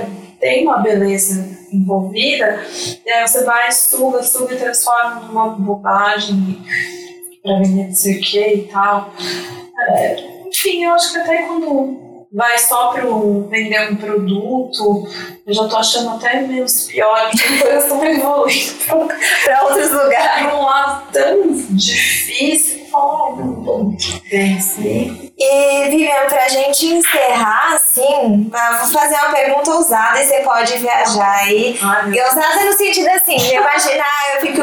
Bom, você teve a trajetória de jornalismo cultural e, e jornalismo de moda, e agora você passou pelas revistas, cobriu muito desfile, agora você está indo para psicanálise intercalando, é, intercalando não, mas fazendo tudo isso, isso conversar, né? É, a gente falou um pouco das revistas, que eu acho que é, traz também o papo passado com a Natália Anjo sobre desfile. E daí eu queria uma visão sua, assim, de futuro, e pode ser, sei lá, né, positivo negativo, paz e amor, enfim, tanto faz, você escolhe. Do que, que você imagina para moda ou para as possibilidades da, da moda enquanto indústria, enquanto indústria de comunicação, enquanto indústria de imagem mesmo, é, para o futuro, assim. Eu acho que a gente entrou junto com. A moda vai passando por várias crises, né? Os desfiles em crise, as revistas em crise. É, a, esse desafio de trazer as redes de produção, porque um monte de casos de trabalho análogo à escravidão vindo à tona, enfim, sujeiras saindo de debaixo do tapete. É, como é que você enxerga a gente passando por esse momento e, sei lá, saindo daqui? É bem difícil mesmo, pergunta bem difícil, assim, não sei se tem uma, uma resposta boa para isso. É, eu acho que tem, tá tudo muito, nesse momento específico, tá tudo muito nebuloso, assim, mas eu acho que esses momentos nebulosos normalmente eles abrem algumas janelas de possibilidade, né? Quando eu acho que um dos movimentos mais importantes que eu vi aparecer nos últimos tempos é essa questão da transparência, porque pela primeira vez eu ouvi a moda falar de trabalho. Falar de trabalho é reconhecer a existência das pessoas, né? Então, para mim isso é assim, é um marco, um marco. Aliás, um marco que ainda não foi revertido muito em imagem e muito em nem muito em discurso mais organizado, mesmo sem palavras, enfim, isso não está ainda muito desenvolvido, acho ao ponto que pode chegar, mas acho que foi um eu acho que a coisa mais futurista que eu vi, mas sabe assim, você fala, putz, isso pode fazer é emoção. Isso, isso, na verdade, obedece um certo mecanismo da moda que é sempre que é da vida também, né? Que nada é totalmente novo, né? O futuro nunca vai poder ser totalmente novo. Ele tem uma base, ele tem né, a, sua, a sua massa nas coisas que já aconteceram. Então, você voltar lá para o começo, né, sei lá, para a Revolução Industrial, né, do tipo, bom, quem é que está aqui? Olha essa fábrica, porque a gente parece engraçado, mas quando você fala, bom, vários casos de trabalho escravo, análogo à escravidão, é isso, né? Você está voltando para condições de trabalho a gente está falando do princípio da Revolução Industrial ou antes. É. Ou antes. Então. Acho que mostra que a gente nunca saiu, né? Pois é, eu acho que a gente tem que considerar as questões do mundo aí que impactam e a questão do trabalho para mim é de onde pode vir a maior mudança, sabe? De fato, as pessoas voltarem e falarem, bom, não, eu preciso realmente considerar isso na minha roupa, na minha vida. Quer dizer, a pessoa eh, não pode estar pagando sabe, o, almoço dela com, com o trabalho e morar num lixo e que os filhos dela crescem ali dentro junto e ela não tem. Entende? Ainda na, na moda existe um abismo em perceber isso, que o luxo não existe, não existe luxo que prevaleça, que permaneça, se isso existe, se essa situação de trabalho existe, ela é desse jeito horroroso. É óbvio, sim, é óbvio, é compreendido e internalizado? Não é, não é, embora seja óbvio. Então, na minha cabeça, sim, as coisas só vão. A gente só pode pensar nos Jetsons e no futuro se a relação de trabalho for repensada. E a moda, a gente sabe, é um dos grandes empregadores do mundo. Então, assim, a mão de obra é uma questão numerosa e é uma questão essencial dentro da moda. Eu não consigo pensar em nada que seja muito válido se não tiver esse ponto. E a gente vê como muitas coisas voltam para esse ponto.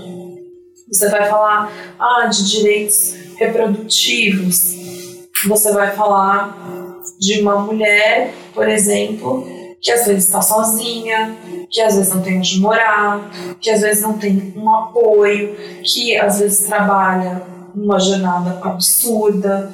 Então, assim, a gente, né, você vai falar de gênero, de novo, você também vai falar de diferença de salário, de diferença de condição de trabalho. Então, todos os assuntos meio vão voltar, porque, assim, é uma pessoa no final das contas, é uma pessoa que precisa se manter. Enfim, não somos herdeiros, né?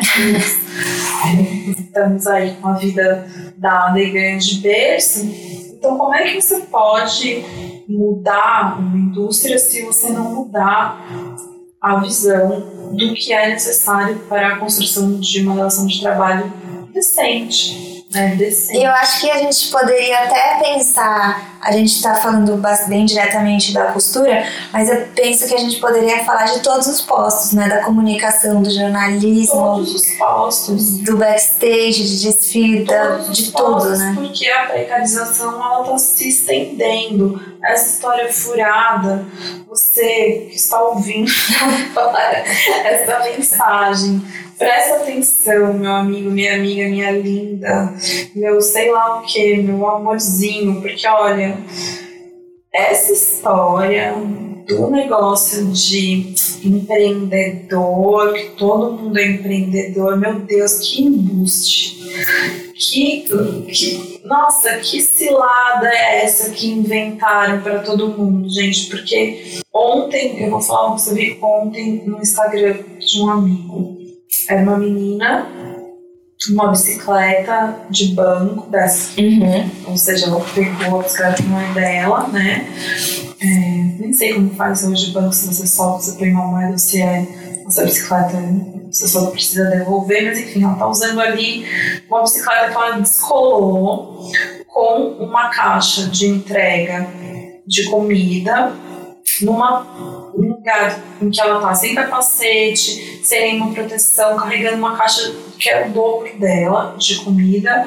Ela não trabalha para o banco que tem a bicicleta, ela não trabalha para a empresa de comida, ela não trabalha para ninguém. Quanto essa mulher ganha? O que ela faz? Se ela cair, se ela morrer, se ela ficar grávida, isso, isso se ela sofrer um acidente, não poder trabalhar. Mas ela fala que dá conta do empreendedor. Ela é um empreendedor. Sim. Empreendedorismo não. É ótimo, maravilhoso, mas como para tudo na vida, o empreendedor é aquele que tem condições para empreender. Não um cara que assim, claro, tem gente que começa a empreender porque foi demitido, tinha um dinheiro, mesmo assim tem uma condição mínima.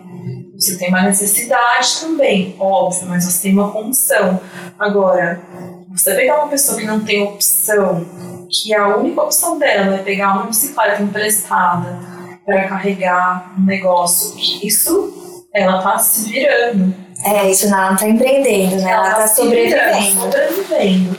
E assim, a gente achar que uma estrutura de vamos todos tentar e sobreviver é uma solução super legal e tal, Não, não é, porque isso também existe em todos os setores, existe muito na moda também.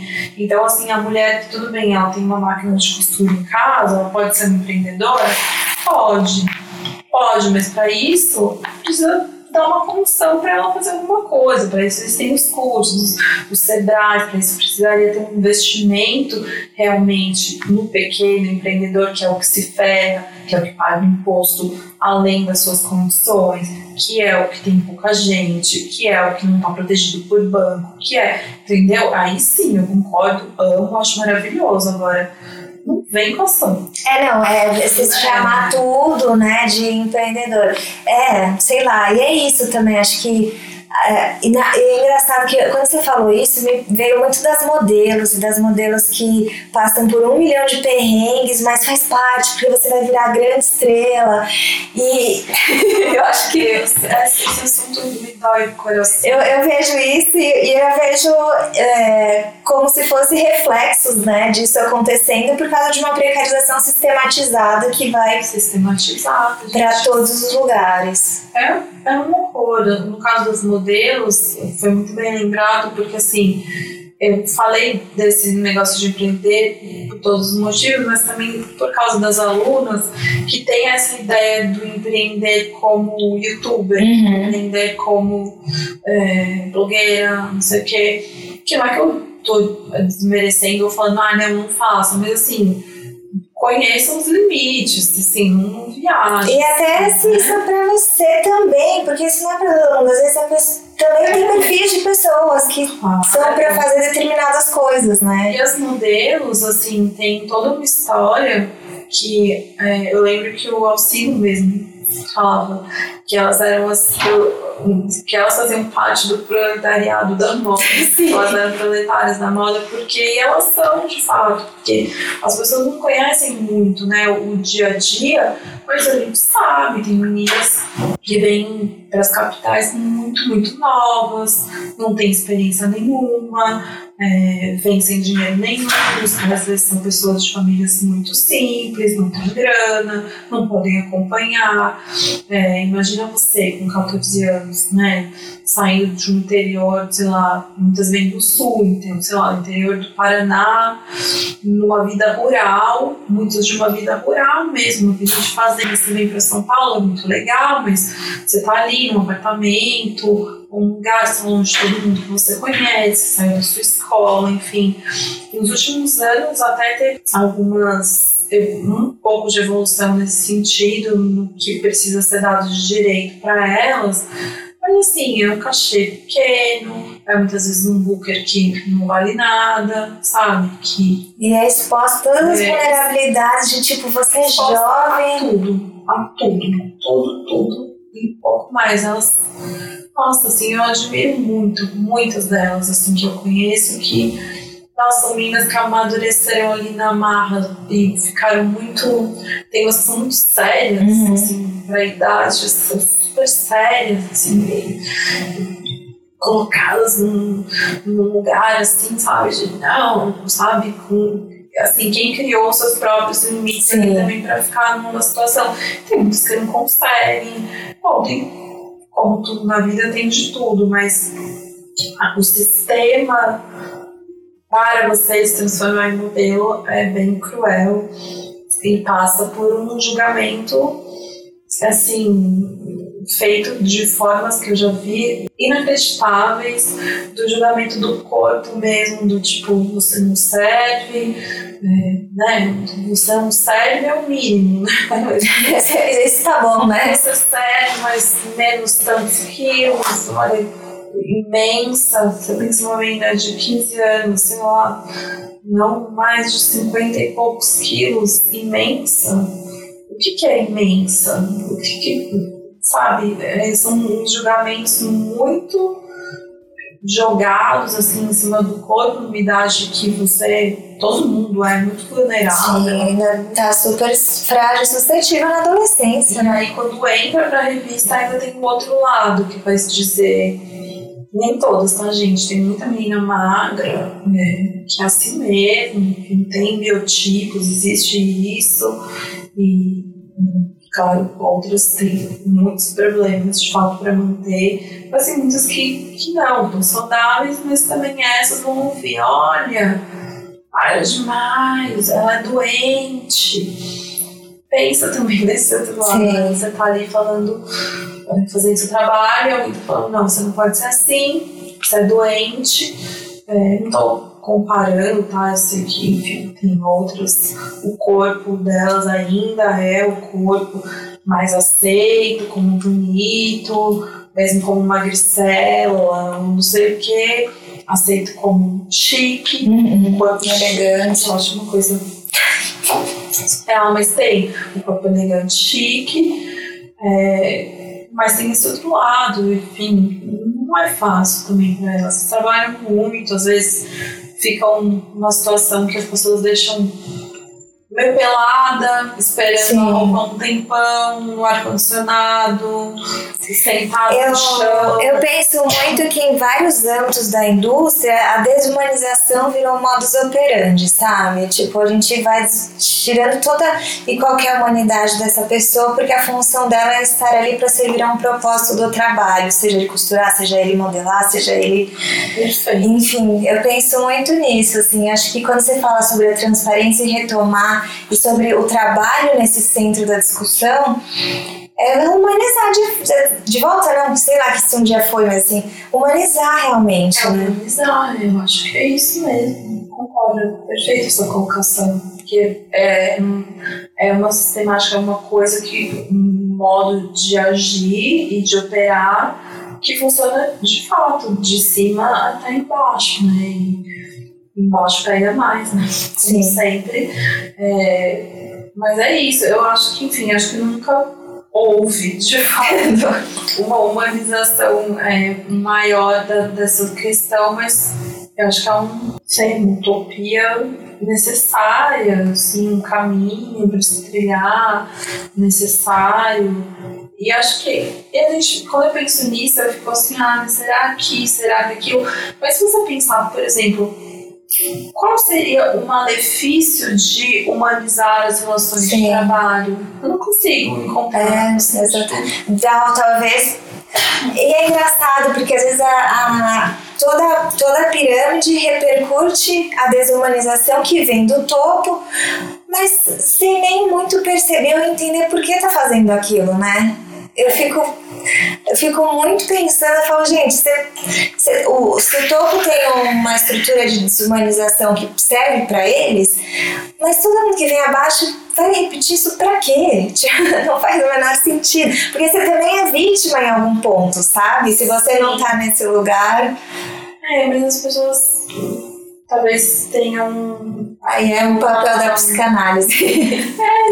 Não, só da psicanálise, eu acho que tem um uma questão do ponto de vista, que é de onde você enxerga as coisas, não necessariamente de onde você está. Ah, sim. Talvez é de onde você queria estar. Às vezes é de onde você queria estar, às vezes é, você acha que você deve ver daquele jeito, porque senão você é um loser, um preguiçoso, um vitimista, tem muitas. É uma questão complicada mas acho que é válido, muito, muito válido pensar. Bom, por quê? Por que, que eu preciso querer isso? Assim, por que, que eu não posso? Porque às vezes tem uma coisa muito maluca, né? Às vezes você tá contente com uma coisa parece que não, você não podia, né? Bom, mas isso, só isso eu já tô achando meio legal. Nossa, na verdade, tipo, putz, olha lá a pessoa, não sei, no iate, tá fazendo, sei lá, entendeu? Tem muito isso também, tipo, bom, eu podia estar tá um pouco é, não tô falando de acomodação para sempre, mas de. Feliz, feliz. saciada. É, feliz.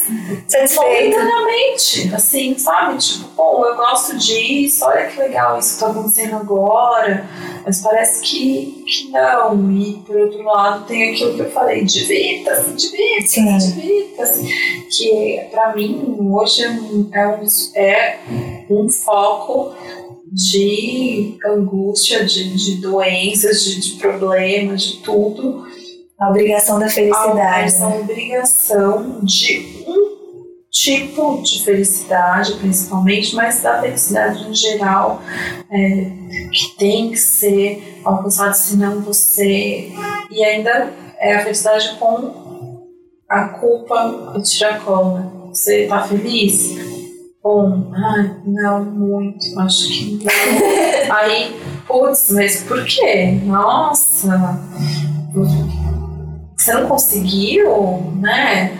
E a moda trabalha muito com isso o tempo inteiro. Quer dizer, ah, por que você não tá feliz com seu look? Ah, tem uma solução. A solução nunca é feita para ser uma solução. Então, uma outra coisa que eu diria para o futuro da moda é repensar essa dinâmica, assim, de que não é uma coisa que simplesmente vai funcionar, aliás, não vai funcionar nunca. É, o funcionamento é muito instantâneo, tipo, ah, eu comprei, fiquei feliz. Daqui a pouco passou. Passou, pode ser linda a roupa, vai passar.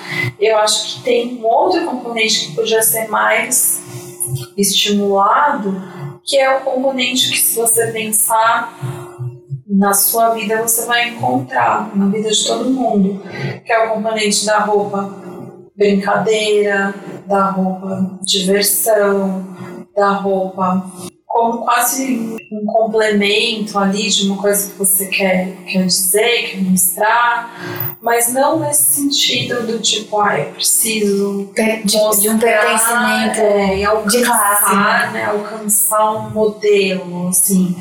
É, quem tem filho pequeno, bem pequeno, porque logo já são contaminados pelas, por essas ideias fragas, mas os bem pequenos, observem os bem pequenos, seus irmãos, seus primos, eles têm uma diversão envolvida naquilo que eu acho muito legal. E por outro lado também é, seja mais francesa, no sentido da, da praticidade, Sim. sabe? Use pro resto da vida sua calça jeans com uma camisa, um casaco que dura 20 anos. As francesas foram mal é, interpretadas o tempo todo por causa da moda na França ser uma grande coisa, mas se você olhar o estilo, o estilo da parisiense de verdade, vai no metrô, que mora lá, não a que vai visitar e fazer né, a, a visitante, nem aquela que só vai fazer a foto no porta do desfile, elas são muito práticas, é muito prático, é calça jeans, sapato baixo, então todo mundo tem usar sapato baixo, mas assim, tá dizendo, encontre a sua praticidade também, acho que isso facilita demais. Ninguém merece, gente, tem certos a não ser que a sua diversão seja ficar mudando, né? Ficar se possa, ficar trocando, e mesmo assim você não precisa trocar tanto de peça, né? Mais as montagens, e, enfim, falei milhões de coisas, mas quem eu acho também uma pessoa, vai, tô falando em né, o trabalho, a diversão e eu fico falando muito da Gucci esse tempo todo, e eu sei que a Gucci é uma marca Lego internacional, de um grupo, mas tô sabendo de tudo isso. Mas eu acho que ali tem uma ideia interessante desse menino, desse dono, se não me quer, que é a moda como styling, que não é necessariamente ai, agora a tendência é essa peça, é aquela, mas você ficar fazendo umas loucuras montando com umas velharias que parece que é o que às vezes ele está fazendo, né? As são novas e tudo, mas ele dá essa, ele dá essa imagem, ele fala, olha, na verdade olha quanta coisa que eu estou catando e juntando, então assim, talvez comprar menos, talvez se ligar menos nisso de tendência e ficar.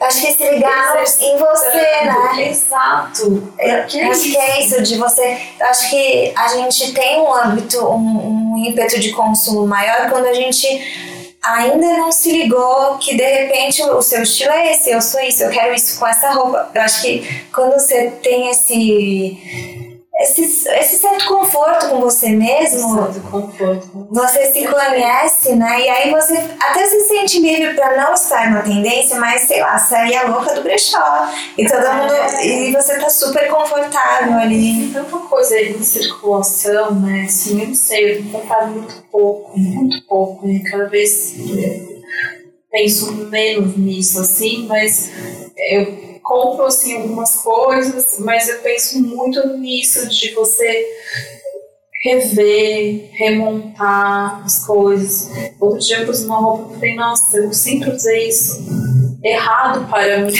Eu tava usando isso de um jeito idiota. Por isso ficava sempre ruim. Tava sempre com essa outra peça que era essa que dava certo. E depois de, sei lá, tava lá um século parado, eu falei, ah, danada. Mas tem, é divertido também isso. Às vezes dá mais. Te, te envolve mais, né? Naquela coisa do que simplesmente você vai lá, pega e, põe e faz o full look e tudo mais. É, enfim, prestar um pouco atenção nisso, nesse, nessa moda como reorganização, como styling, como juntar vários pedacinhos ali, que eu acho muito bacana. E, enfim, acho que é isso. Ah, e pensando ainda neles, eu lembrei que você falou da, dos modelos. É, ah, se olhar mais, assim, com um pouco de carinho, Hum, sabe? sim. carinho, assim, não é. Ai, que eu também não concordo, me desculpe quem faz essa linha, entendo que exista e que em algum momento seja importante, mas eu não sou muito da linha dos entusiasmados, que você tem que olhar no espelho e falar, nossa, que linda, foda, maravilhosa. Quem sim, sim, mas não acho que é uma coisa. Uma obrigação que todo mundo tem que fazer, né? Mas assim, sabe, tipo, ai, me dá um tempo. Sim. Assim, se dá um. Se dá um, um sossego, sabe? Se dá um sossego, já tá bom, sabe? Olha e fala, ai, não é tá mais saudável, vivo, nossa, olha aí, o mundo, mais um dia. Enfim, tem vários memes desses que eu amo, do brasileiro, bom dia em várias línguas, em português, mais um dia, você olha no espelho, eu acho maravilhoso. Mas é isso, dá um sosseguinho, assim, olha e fala, bem, né? É, o mundo vai seguir girando. sabe, menos, menos drama em cima de você, porque nosso drama externo tá bombando. Bom, acho que a gente poderia é, seguir falando o, o tempo todo aqui, né? É, a conversa vai e vai, né? Vai. Mas, bom, eu vou deixar as redes da Vivian hum, aqui no, ah, no corpo do texto, mas é arroba Vivian Whiteman. Ai, eu acho que é, porque assim, gente, eu fico mudando. Mas eu vou dar uma, dar uma, fazer uma checagem isso, dupla. Porque eu, e eu fechei meu Facebook, hoje em dia eu escutei no Instagram. Em vias de extinção. Não, é Eu sou isso, Vivian é, seguir, porque ela realmente compartilha os textos. Eu realmente li o texto, o último texto da Gucci. Na verdade, eu leio todos, é, quase que vão aparecendo. É muito legal, então eu vou deixar aqui pra acompanhar. Se tiverem dúvidas ou, sei lá, comentários sobre esse episódio, sobre outros episódios, sobre sugestão que a gente pode falar também, manda. É, depois, se surgirem perguntas, eu volto com a Vivian e falo, Vivian, o que, que você acha disso e tal? E a gente traz de alguma forma isso para vocês. Vivian, obrigada pelo tempo, obrigada, Obrigada pela agenda. É, e até o próximo backstage.